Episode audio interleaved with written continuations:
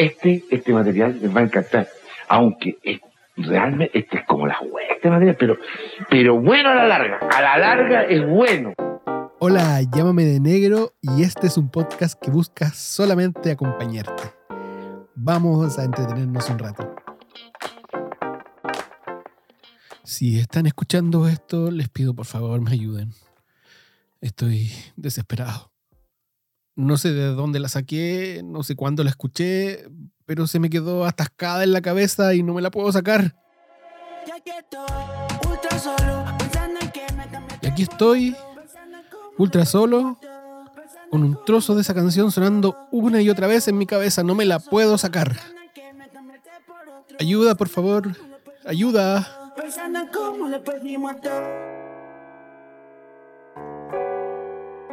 Necesito sacarme esta canción de la cabeza. Es tanta mi desesperación que me puse a investigar hasta altas horas de la madrugada sobre lo que me pasa. No les pregunto si a ustedes también les pasa o les ha pasado, porque estudios dicen que a más del 90% de las personas le sucede al menos una vez a la semana. A estos trozos de canciones que se te quedan atrapados en tu cabeza se les llama earworms, gusanos del oído. El término tiene siglos de antigüedad, pero en sus orígenes se utilizaba para definir a la tijereta, este bicho que se encuentra principalmente en el sur de Chile. Se dice que llegó proveniente de Europa a principios de los años 1900, en los barcos que importaban mercaderías desde allá existía la creencia que la tijereta se metía en los oídos de las personas. Por eso se les llamó earworms. En Alemania se le llamaba Ohrwurm, pero estos ingeniosos alemanes a principios de la década de los 60 empezaron a utilizar este término para las canciones que se te quedaban pegadas en tu cabeza. Los gringos se dieron cuenta que los alemanes cambiaron el uso del término y ellos también lo quisieron hacer. Esto fue más o menos a principio de la década de los 80.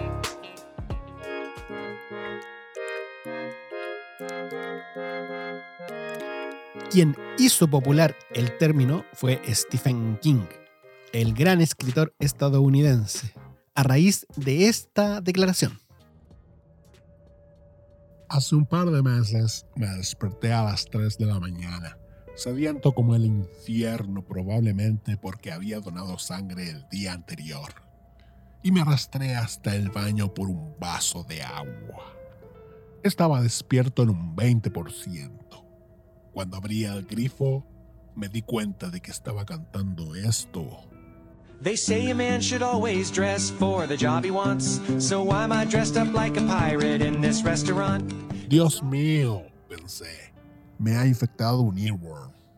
Mi amigo el pelo largo dice que así llamas a las canciones que se te meten en la cabeza y empiezan a masticarte los sesos. El temible gusano de la oreja puede convertir incluso una gran canción en algo de lo que huirías gritando a todo pulmón.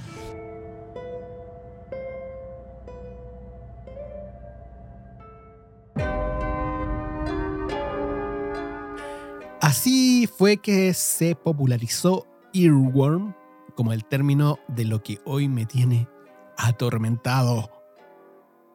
En realidad, siempre, eh, todos los días, tengo pegada más de una canción, pero esta excedió todos los límites.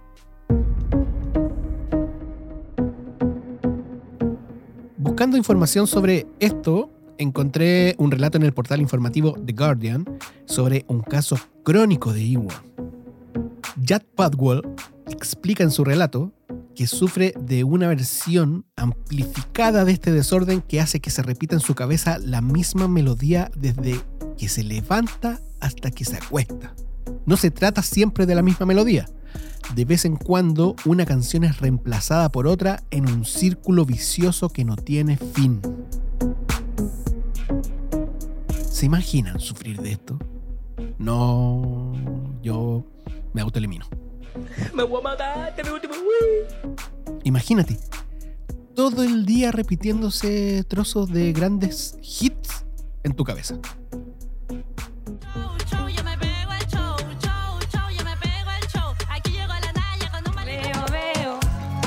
lo que ves.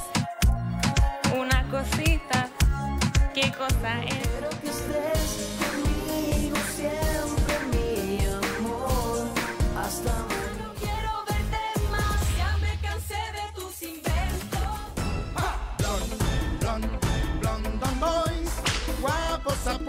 Muy rubios y ricos somos.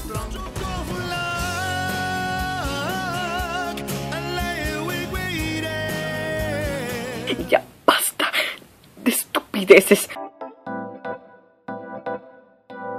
Científicos de la Universidad Escocesa de St. Andrews dicen haber dado con la fórmula que hace que las canciones sean adictivas y generen earworms. El investigador B. de Williams dijo que un gusano auditivo necesita cinco componentes clave. Sorpresa, previsibilidad, repetición rítmica, potencia melódica y receptividad de quien la escucha. Esta es la fórmula, para que la noten, papel y lápiz, o tu teléfono. Atento, atenta. Receptividad más, abre paréntesis, previsibilidad menos sorpresa, cierra paréntesis, más, abre paréntesis, potencia melódica, cierra paréntesis, más repetición rítmica por 1.5. No, no entiendo nada.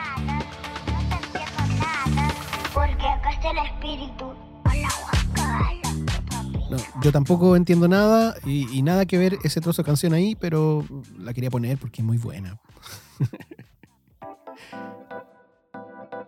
Estos científicos investigadores elaboraron un listado con las 20 canciones que más gusanos del oído genera. Dentro de este listado top 20 aparece Queen con tres canciones, siendo We Will Rock You la top 1, We Are the Champions en el lugar 3 y Bohemian Rhapsody en el lugar 6. Aquí algunos de los otros temas que está en este top 20 de Earworms.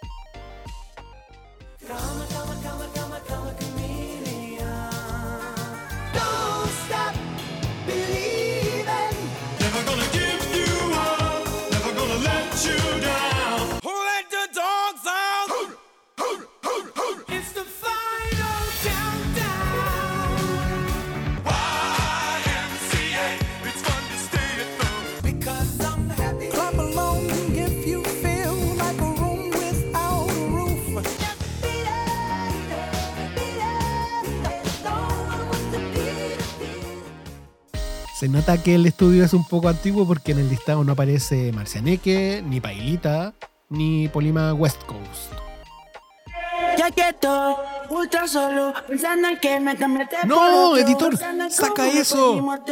Saca eso, por favor. Despedido. Informamos a nuestra querida audiencia que este podcast ha sido cancelado debido a diferencias irremediables entre el editor y el relator. Lamentamos que los conflictos no se hayan podido solucionar, a pesar de que el editor y el relator son la misma persona.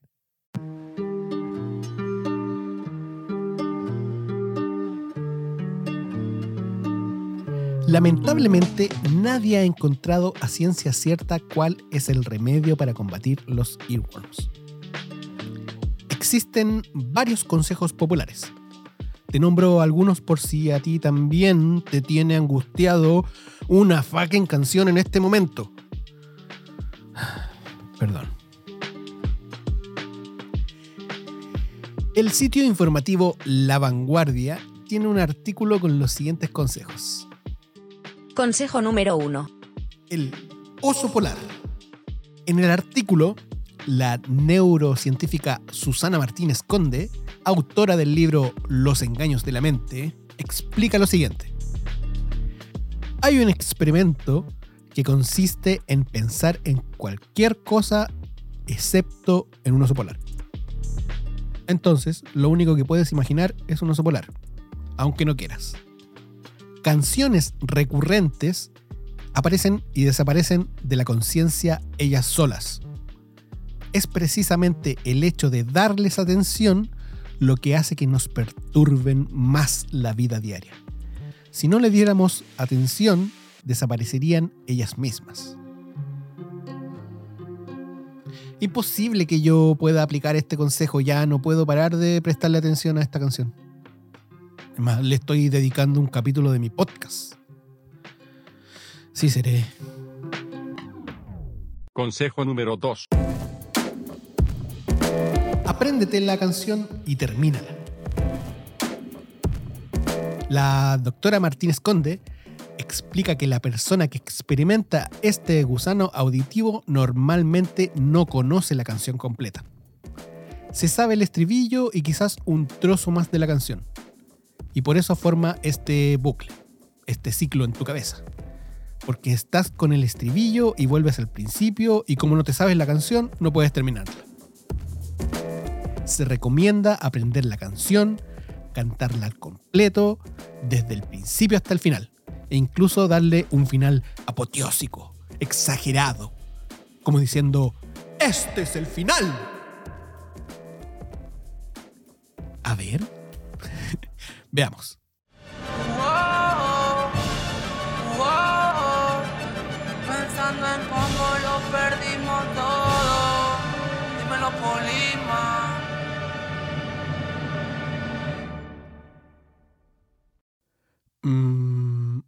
No.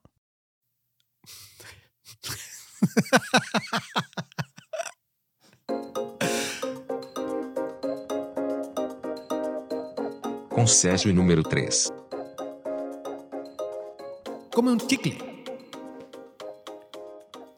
Otro recurso que se suele usar para liberarte de una canción pegajosa es ponerle obstáculos e interferencias. Como la gran mayoría de estas canciones tienen letra, existen estrategias que interfieren con esa vocalización mental que hacemos. A ver, probemos. Les regalo un momento ASMR masticando chicle. Veamos si resulta.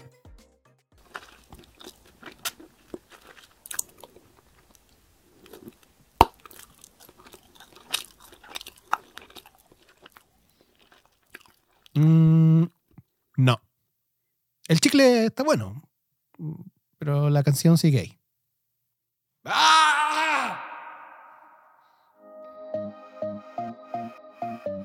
Consejo número 4. Cámbiala por otra. Un estudio observó que hay personas que usan otras canciones para que compitan con la que tienen pegada. Son como canciones curativas. Porque saben que no se les quedarán pegadas como las otras. Uy, este consejo no es para mí. No. Yo traté de quitármela con una canción antigua. eh, no sé si la conocen. Your Woman, de White Town. Y esto es lo que resultó.